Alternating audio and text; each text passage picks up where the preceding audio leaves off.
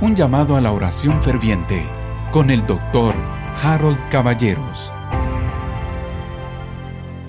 Buenos días queridos hermanos.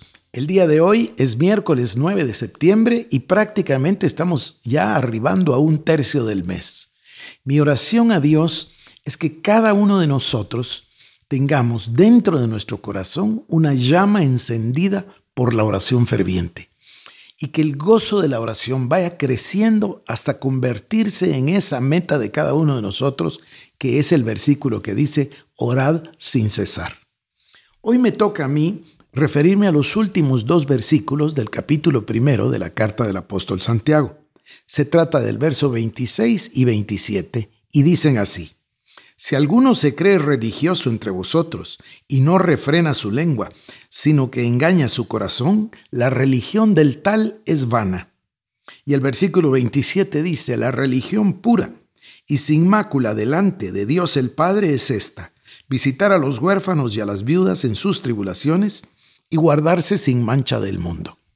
Ambos versículos han resultado ser un verdadero problema una especie de acertijo para los traductores. Es una de las únicas expresiones en la Biblia que usa la palabra religión. Y Santiago usa la palabra religioso que no se encontraba en ninguna literatura griega. Entonces, ha sido difícil de interpretar, difícil de traducir. Voy a comenzar por el verso 27 y luego regreso al 26. El 27 dice, la religión pura y sin mácula delante de Dios el Padre es esta, visitar a los huérfanos y a las viudas en sus tribulaciones y guardarse sin mancha del mundo. Bueno, en primer lugar vamos a decir que religión no es religión en el sentido que nosotros la conocemos. Ya Santiago había vivido la experiencia del nuevo nacimiento y sabía lo que es verdaderamente ser una nueva criatura.